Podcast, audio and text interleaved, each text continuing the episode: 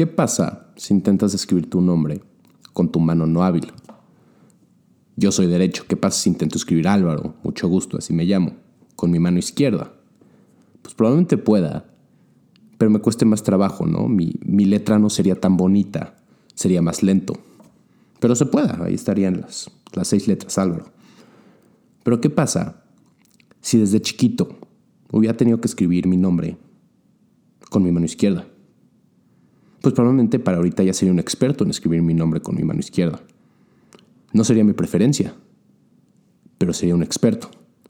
Y esto es lo que pasa con la personalidad. Ahora, si me lo permiten, aquí en este primer episodio vamos a hablar de eso, de la personalidad, la identidad y de los arquetipos. Lo primero que considerar es que no somos únicos. Físicamente, no traemos nada nuevo que no haya existido antes. Ahorita hay un término muy famoso del double ganger. ¿Cuántas veces te han dicho, oye, es que eres igualita a mi prima Sofía? O está de moda, ¿no? Decir que Keanu Reeves es un vampiro porque hay una pintura igualita a él del siglo XIII. A mí siempre me comparan con galanes de telenovela. Ustedes seguramente también con algún famoso le dicen, es que eres igualito. Y eso es parte de todo, porque físicamente no traemos nada nuevo. Ahora vamos a empezar con este güey que se llama Carl Jung. Este brother Carl Jung es un psicólogo de 1920. Era amigo, compañero, colega de, de Sigmund Freud. Unos dicen que eran amantes. Yo no me, no me sé el chisme, no quiero empezar rumores. Y este cuate es de, los padres de, de la psicología. Un cuate muy estudiado. Y entre tantas teorías que tiene este güey, la que vamos a hablar hoy es del arquetipo. El arquetipo es un término un poco difícil y parte de eso es que este güey, Carl Jung, nunca fue preciso en qué era un arquetipo, porque son muy diversos y complicados. Pero una definición que funciona bastante bien es la siguiente. Un arquetipo es un molde de identidad creado por el subconsciente colectivo. Aquí hay dos partes importantes en esta definición. Molde de identidad y subconsciente colectivo. El decir subconsciente colectivo, básicamente, muy simplemente, se refiere a que todos nosotros, todos los individuos en la historia de los individuos, tenemos una predeterminación a comportamientos por el simple hecho de nacer. Ahora, uno de los arquetipos más famosos es el arquetipo del héroe. Te puedo asegurar que de tus series, películas favoritas, libros favoritos, por lo menos un 90%, el protagonista cumple con el arquetipo del héroe. ¿Quién? Harry Potter, Shrek, Blair Waldorf, eh, Luke Skywalker. Inclusivemente, si vamos a la Biblia muy objetivamente, Jesucristo cumple con el arquetipo del héroe. Eh, en un libro que habla simplemente sobre el arquetipo del héroe de Joseph Campbell, em, define al arquetipo del héroe como el héroe es aquel que en vez de limpiar su propio corazón, trata de limpiar el mundo. Sí, está simple, ¿no? El héroe es el héroe el que ve por los demás, el que tiene eh, valentía y, está ahí en el momento que se necesita estar. Ahora vamos a usar de ejemplo a Harry Potter, al buen Harry, un gran ejemplo. ¿Por qué? Porque Harry en el libro y en las películas también hay una predeterminación suya e incluso es un gran ejemplo porque hay una profecía que Harry va a ser el elegido para eh, defender al mundo mágico. Los muy fans ahorita pueden decir, güey, la profecía también Longbottom, eso me vale madres, no nos interesa Longbottom ahorita.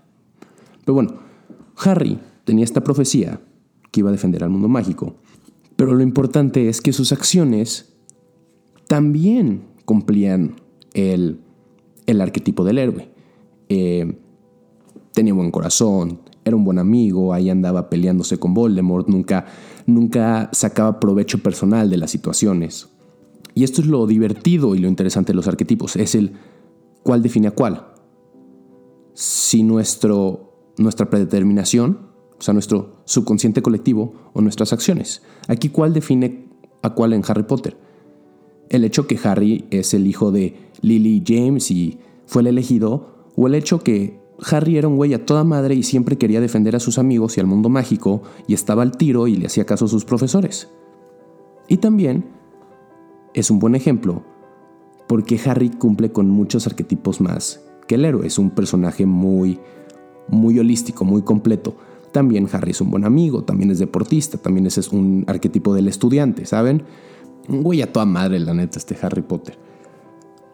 Pero sí, entonces, si lo ponemos con el término de las manos, con la analogía de las manos, Harry Potter nació zurdo y toda su vida usó su mano izquierda, por así decirlo. Pero bueno, el, arquetipo del héroe solamente es un ejemplo de tantos arquetipos que hay. Y de hecho, Carl Jung nunca dio una lista de arquetipos. Eh, dio un ejemplo, dio un par, pero no dio una lista determinada. Y parte de esto es porque hay casi que un infinito número de arquetipos. Eh, al revés, cada persona tiene su propia lista, su propio catálogo de, de, arquetipos. Yo, tú que me estás escuchando esto, tu tía abuela, Oribe Peralta. Y aunque no tengan, no les digan arquetipos, solamente catalogan a las personas por comportamientos parecidos. Catalogas a los godines como godines, catalogas a los mirreyes como mirreyes, etc. Y de hecho, en la época de Carl Jung era mucho más fácil diagnosticar los arquetipos porque no, las profesiones no eran tan creativas. A lo que me refiero con esto es decir, en 1920 el hijo del carnicero probablemente iba a ser carnicero y el hijo del sacerdote, bueno, no podían tener hijos, pero el hijo del político probablemente iba a ser político. No había tanta creatividad en las profesiones o en el estilo de vida. A mí lo que se me hace muy bueno para distinguir arquetipos universales eh, son estos memes que siempre andan por ahí, que se llama Starter Pack, ¿no? Y es el, en México se puede ver el Starter Pack Niña Ciclo, Starter Pack Niño Anáhuac, Starter Pack Tía. Y por eso funcionan estos memes, porque son eficientes, eh, son universales, la gente se relaciona con ellos. Y los arquetipos también son muy culturales. puede haber un arquetipo aquí en México que funcione en México, pero no funcione en Colombia. y puede haber uno en Colombia que funcione en Perú, pero no funcione en México. O puede ser mucho más, mucho más micro que eso. Y puede haber un arquetipo que funcione en, en el TEC, en la Escuela del Tecnológico de Monterrey y no funcione en la UVM. De hecho, el ITAM para mí se me hace un arquetipo, con todo respeto al ITAM. Los quiero mucho. Eh, suerte en sus exámenes el sábado. Y continuando, a mí el que se me hace un gran ejemplo de un arquetipo cultural mexicano es el de la película de Nosotros los Nobles, este güey Javi Noble, eh, Luis Gerardo Méndez, claro que sí. Este brother, Javi Noble, pues primero que nada tenía una predeterminación nació en una familia con dinero, su papá era un gran empresario, tenía como unos zapatos muy grandes que, pues que, continuar. Y él es, tiene una visión del mundo totalmente sesgada y en realidad es, es un fiestero y intenta hacer negocios, pero todo le sale mal. Y yo cuando veo la película hasta hoy en día, hay gente que se me ocurre que, que cumple con eso y hasta es parte, es sátira de estas personas. Y pues eso es un arquetipo. Nosotros, aunque no tengamos, aunque no teníamos esta definición de arquetipo, lo que hacíamos es organizar a las personas por su comportamiento, por quien nos, nos recordaba cada quien. Es como si piensas en tu closet, ahí tu cerebro tiene un, un closet imaginario. Eh, en tu closet pones los calcetines con los calcetines, las camisas con las camisas, los pantalones con los pantalones. Tú relacionas a las personas conforme, y esto es subconsciente, esto, no es, esto es natural, no te estoy diciendo, y, porque yo también lo hago, no es, no es un estereotipo. La diferencia de un estereotipo y un arquetipo es que el estereotipo tiene prejuicios, el arquetipo solamente está basado en patrones, en acciones. La efectividad de los arquetipos, históricamente, se le debe completamente a los patrones que sigue el ser humano. Porque si, si en algo podemos contar, es que como raza humana, como individuos, por alguna razón, seguimos patrones y repetimos esos patrones una y otra vez. Por, eso, por ejemplo, Shakespeare, este, el güey que escribía, que escribía obras, muy buenas sus obras, es es tan efectivo y sigue siendo relevante hoy en día. Lo siguen estudiando ahorita, seguramente lo siguen estudiando en primarias, secundarias, prepas. Shakespeare era un excelente observador del comportamiento humano y sus obras siguen relevantes por eso. Porque hoy en día, pleno 2020, plena pandemia, se siguen pudiendo observar historias como la de Romeo y Julieta, amores imposibles, que el amor está ahí, pero por circunstancias externas no se puede tener esa relación. Se puede ver eh, cosas como Hamlet, un joven que no sabe por qué está vivo, no sabe qué hacer con su vida, eh, tiene un existencialismo tremendo y esto le causa una gran depresión. O Macbeth, Macbeth, eh, un gobernante que quiere más poder y escala por más poder y cada vez que escala por más poder tiene más sed de poder y así inclusivamente hasta que todo termine en un desastre, ¿no? Estos son tres ejemplos de, de varias de sus obras que todas son, todas se pueden aplicar hoy en día. ¿Por qué? Porque siguen patrones humanos, así como tú, así como yo, así como tu tía y así como Oribe Peralta, todos seguimos patrones. La diferencia es que en el tiempo de Shakespeare había uno, dos, tres, por, mucho Shakespeare, tres güeyes que registraban estos comportamientos humanos y se lo registraban o a personajes ficticios basados en alguien más o a grandes nobles como reyes o como soldados. Hoy en día, un 80% de la población registra sus patrones. ¿Por qué? Por el Internet. Un 80% de la población usa el Internet diario. La mayoría lo usa, usa el Internet cuatro horas y ve una pantalla seis horas al día hay, un término que se le llama el gemelo digital. El gemelo digital es tu persona algoritmitizada en las redes. Y básicamente es dependiente de ti, obviamente, porque tú lo controlas. Pero es casi que un ser vivo, porque ya perdimos un poco control de hasta de nuestro alcance. O sea, yo ahorita, Álvaro, no sé a cuántas páginas estoy, estoy inscrito, o cuántos perfiles, bueno, perfiles sí sé más o menos cuáles tengo pero hay una cantidad de información de la cual, relacionada a mí en el Internet, de la cual yo no tengo control, que es lo que hace este gemelo digital vivo. Entonces muchas veces, o más bien constantemente, nuestro comportamiento y nuestra personalidad se está registrando, quieras o no. Y un, un, gran ejemplo de un patrón es este. Seguramente un día has estado en Instagram ahí viendo y te sale un, un ad de algo que se te antoja o de algo que habías platicado y dices, no mames, güey, Siri me estuvo escuchando, es una chismosa. Pero no, Siri no es una chismosa. En realidad, es lógico que te esté ofreciendo ese ad. Por ejemplo, si yo me voy a inventar algo estúpido. Si yo me pongo a buscar hamburguesas y luego me pongo a buscar gorditas, la comida, no, no sean cochinos. Entonces me pongo a buscar gorditas y luego me pongo a buscar hot dogs y luego Siri me ofrece, no Siri, Instagram sale un ad de tortas pues es lógico. O sea, es lógico porque sigue un patrón. Y quieras o no, tú ahí lo andas registrando. Ahí, registre, registre, registre tus actividades.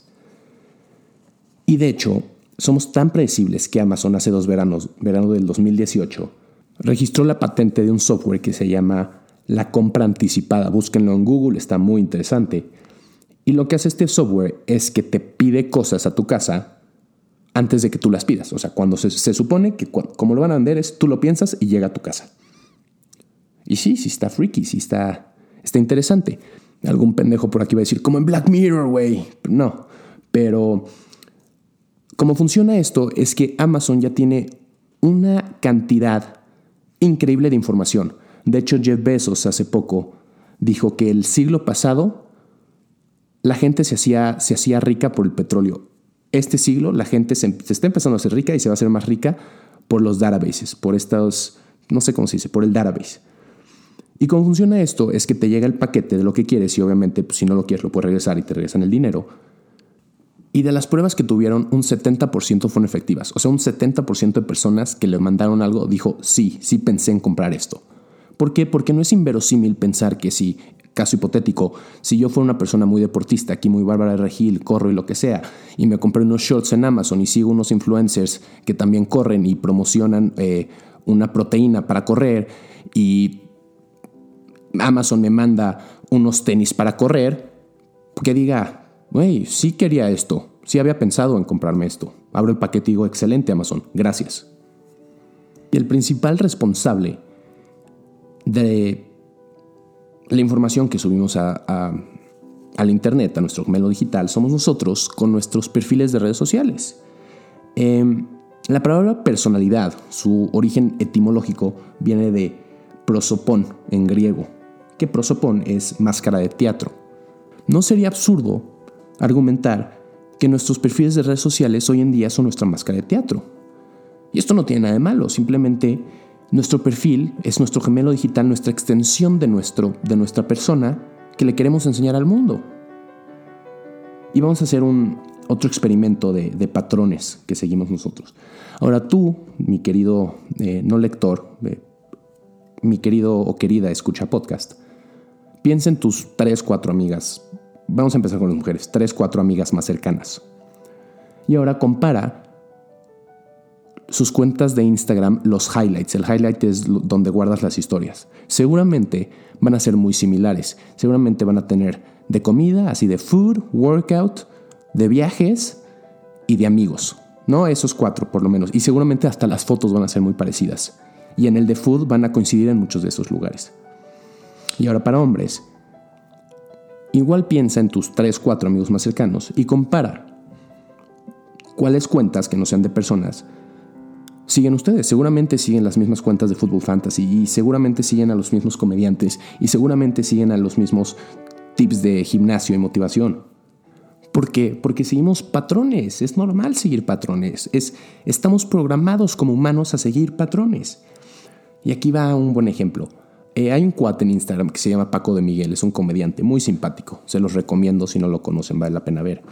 Y este brother lo que hace, subconsciente o, conscientemente, es que le da una narrativa a los arquetipos. Entonces, él lo que hace tiene personajes, ¿no? Uno se llama Meli Cervantes, que es una niña fresa, otra se llama Norma no sé qué, que es una maestra eh, enojona, y lo que hace es que le da una narrativa a los arquetipos, entonces el de la niña fresa le da una narrativa y hace comedia de eso, y le da una narrativa a estos arquetipos de la misma manera que J.K. Rowling le dio una narrativa a el arquetipo del héroe. Y aquí está una buena noticia para ti, que me estás escuchando. Es que muchas personas, más bien, hay como esta este pensamiento que las redes sociales son malas o que el Internet es malo. Pero en realidad no. Y te voy a decir por qué no. Y este no es un no con signo de exclamación. Es porque nosotros hasta cierto punto controlamos lo que registramos. Nosotros le podemos dar la narrativa al arquetipo que nosotros queramos. La cuarentena es un gran ejemplo, una, un gran experimento de esto. A mí yo veo amigos que ahorita están sacando su, una cuenta de Instagram de recetas fit y otros que sacan una cuenta de Instagram de fotografía y otros que sacan una cuenta de, de consejos de amor. Nadie sacó esa, me la inventé. Pero lo importante es tener este diagnóstico personal de cuál es nuestro arquetipo y qué es lo que queremos ser. Porque hoy en día, y siempre, siempre ha sido esto, siempre ha estado este caso, que es difícil tener una personalidad propia. Porque vamos a la segunda parte de, la definición de los arquetipos, el molde de identidad. Porque existen moldes de identidad. Y ya hablamos un poco de estos moldes con todo lo que, lo que hemos estado platicando. Pero sí hay grupos que son parecidos. Por ejemplo, los godines, ya los mencionamos un poco, pero los godines todos son muy similares y tienen su gafete ahí que en su yoyo y tienen su código de vestimenta medio feíto aquí, le echan ganas, pero aún así, pues no, no, güey, no, no le das. Y no solo los godines, a ver, te digo, los futbolistas argentinos. Güey, los futbolistas argentinos todos tienen el mismo corte de pelo y el mismo tatuaje o el tatuaje parecido en la manga. O los cadeneros, y si usted, señor cadenero, me está escuchando, lo digo con todo respeto, pero muchos cadeneros se parecen. O los, o los reggaetoneros. A ver, si a mí ahorita me pones a Bad Bunny, a Anuel AA y a J Balwin enfrente, o sea, sí podría saber cuál es cuál, pero es difícil, o sea, son muy parecidos entre ellos. Y aquí es donde viene el argumento, lo sabroso, eh, lo, lo picoso del asunto. Es cuál define a cuál. ¿Cuál definió a Harry?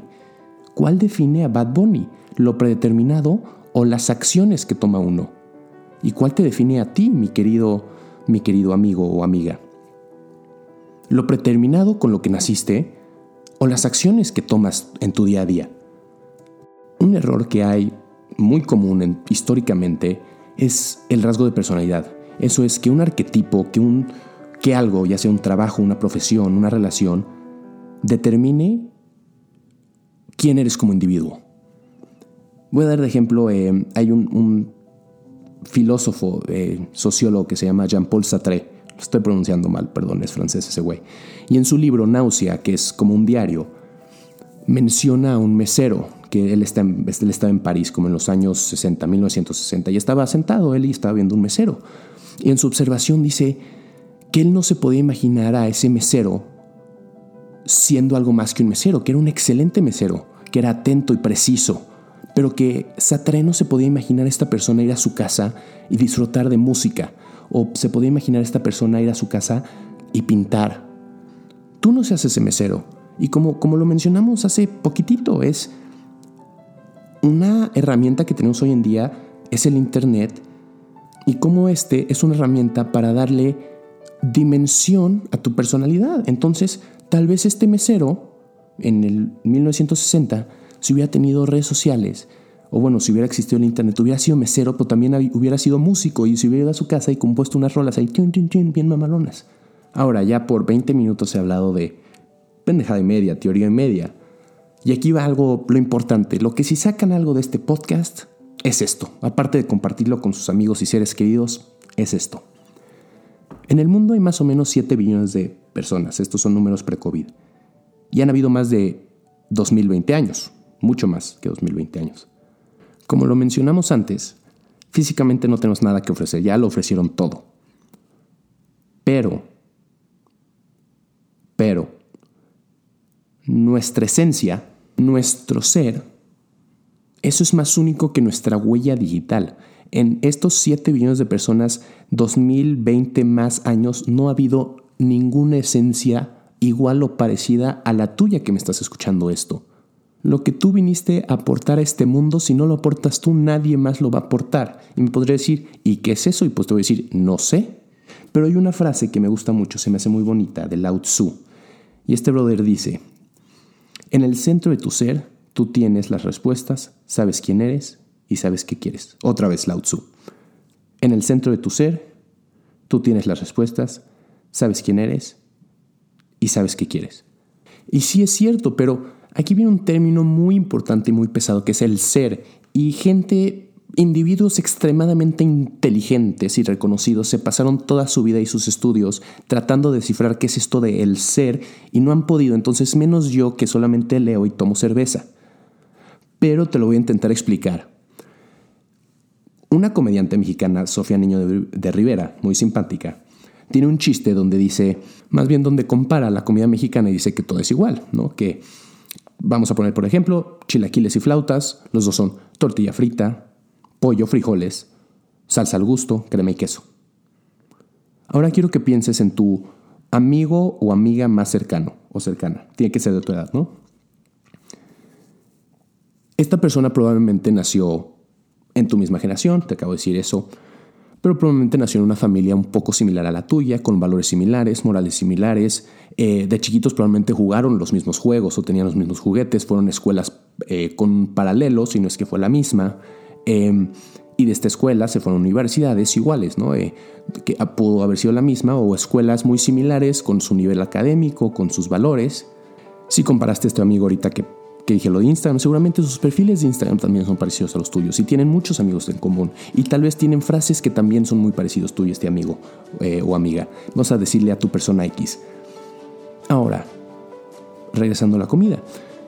Si tú ahorita vas a tu cafetería del gusto, la mía es el Vips, y pido unos chilaquiles verdes y me traen unas flautas con salsa verde, le digo, oye, brother, perdón, pero no, te pedí unos chilaquiles verdes. ¿Por qué? Porque lo que cambia es la esencia. Hay algo que cambia, que distingue a los chilaquiles y a las flautas y es algo inexplicable e intangible, pero es algo que se siente. Eso es lo mismo contigo y con tu persona X. Los ingredientes, las escuelas, la familia, los amigos, tal vez todo fue muy similar, pero lo que distingue a una persona y a otro es algo intangible. Y me voy a atrever a decir que es algo casi mágico. No es casi que una magia que nos distingue a uno y al otro. Pero está ahí y lo importante, lo importante de este asunto, si es considerar que si tú no haces lo que viniste a este mundo a hacer, nadie más lo va a hacer por ti. Este cuate Jim Carrey, el comediante, ¿no? Eh, yes Man y La Máscara y el, el de Bruce Almighty. Este güey tiene una frase muy buena que dice, vas a fracasar en lo que no quieres hacer. Entonces intenta fracasar en lo que amas. No, es muy cierto, él, la historia suya de él es que él iba a ser contador porque su papá era contador o un trabajo de oficina. Y se dedicó a la comedia. En lugar dijo, no, sabes qué, yo voy a hacer lo que amo. Y se dedicó a la comedia y gracias a eso nos ha hecho reír. Y más que el, agradecerle que nos ha hecho reír, él ha sido feliz. Y aquí va la pregunta de hoy. La pregunta, pregunta de hoy. Es, ¿vas a dejar que tu arquetipo defina tu ser? ¿Así crees que Harry Potter dejó que su arquetipo definiera su ser? ¿O crees que Bad Bunny dejó que tu, su arquetipo definiera su ser? No. Ellos sí tomaron los pasos que tuvieron que tomar para llegar a donde querían llegar. Pesa más el hecho que Harry Potter tuvo que explorar, ir a la, por la piedra filosofal y tuvo que ser buen amigo y tuvo que ir por las nichas dorada y tuvo que hacer todas esas cosas para ser el elegido. Porque lo predeterminado no es su acción, solo es verbo. Y aquí va otro secreto, otro secreto que no muchas personas se lo saben. Y es que no hay límite de arquetipos que podemos tener como seres humanos. Es como un all you can eat buffet, especialmente hoy en día. Hoy en día puedes ser el mesero de Satré, pero al mismo tiempo puedes estar metido en tu casa aprendiendo un nuevo idioma. O puedes estar empezando un negocio eh, desde tu casa. ¿Por qué? Porque hoy tenemos esta libertad de las herramientas digitalizadas. Pero muchas veces, el caso más común es que no seguimos esto que dice Lao Tzu, que es que nuestro, en el fondo nuestro ser sabemos que queremos. Por miedo, por miedo a, o más que por miedo, porque vivimos en un sistema holístico, social, cultural, donde no es tan fácil romper nuestro arquetipo. Es un poco como el ejemplo del principio. Tal vez nosotros nacimos zurdos y toda nuestra vida nos han dicho escribe con la mano derecha y escribe con la mano derecha. Y tal vez se te olvidó que eras zurdo. Pero vas a agarrar la pluma y vas a escribir tu nombre y vas a ver que puedes. Y eso se vale. Y hay una frase muy bonita de un filósofo griego que dice, cuando te importa lo que piensen, les estás entregando tu libertad. Cuando te importa lo que piense un sistema, cuando te importa lo que piense una persona, le estás dando tu libertad al sistema o a la persona. Y tu libertad es de lo más preciado que tienes. Así que no la vayas ahí entregando y regalando como si fuera un dubalín. Regálale al mundo lo que viniste a regalarle. Y como lo mencioné hace ratito, no hay límite de arquetipos que podemos explorar. Y hay una frase, otra frase, soy el chico frase, sí, una frase muy bonita que dice, el vivir en un mundo sin explorar el sentido. Es como ir a una gran librería y no tocar ningún libro. Entonces, pues para acabar, para acabar este podcast, nuestro primer podcast, te vamos a dar dos consejos, dos teorías de cómo estirar, romper el arquetipo. La primera es, como lo mencioné, explorando explorando. Y para explorar hay de dos. Físicamente exploras, que es más difícil, tienes que viajar, hay gastos, lo que sea. O simplemente exploras por medio de las personas.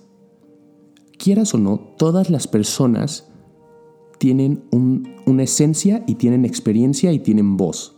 Hasta los mudos. Aquí no estamos discriminando, aquí estamos hablando de una voz más metafórica.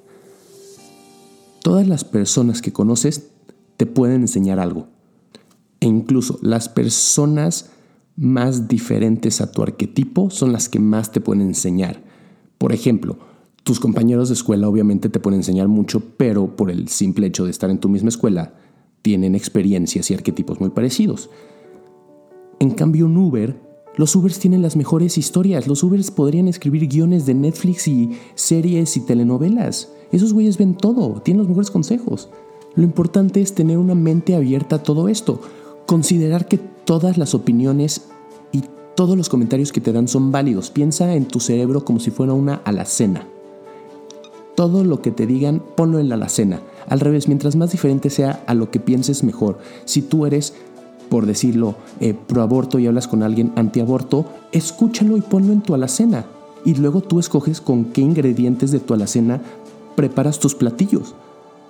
Pero para para probar una buena salsa morita tienes que haber probado agua con jitomate, ¿me entiendes? Para probar un buen platillo tienes que haber probado uno malo. Para conocer una buena opinión o una opinión más precisa a, tu manera de ver el mundo, tienes que haber probado una opinión más lejana a tu manera de ver el mundo.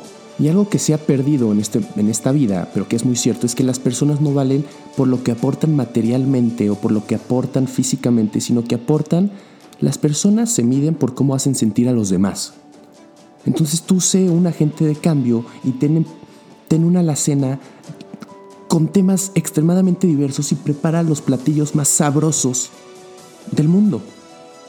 Y la segunda, la segunda teoría para expandir tu arquetipo es tan extensa y es tan complicada y es tan divertida y picosa que la vamos a ver el próximo episodio. Es el poder de la ficción. Así que muchas gracias. Denle un abrazo a su mamá, porque si no se lo dan ustedes, se lo doy yo. Y si les gustó el episodio, se vale compartirlo con sus seres queridos. Es gratis. Gracias.